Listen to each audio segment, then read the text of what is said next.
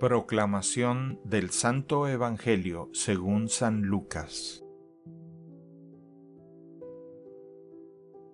En aquel tiempo Jesús dijo a sus discípulos, Estén alerta para que los vicios, la embriaguez y las preocupaciones de esta vida no entorpezcan su mente y aquel día los sorprenda desprevenidos porque caerá de repente como una trampa sobre todos los habitantes de la tierra.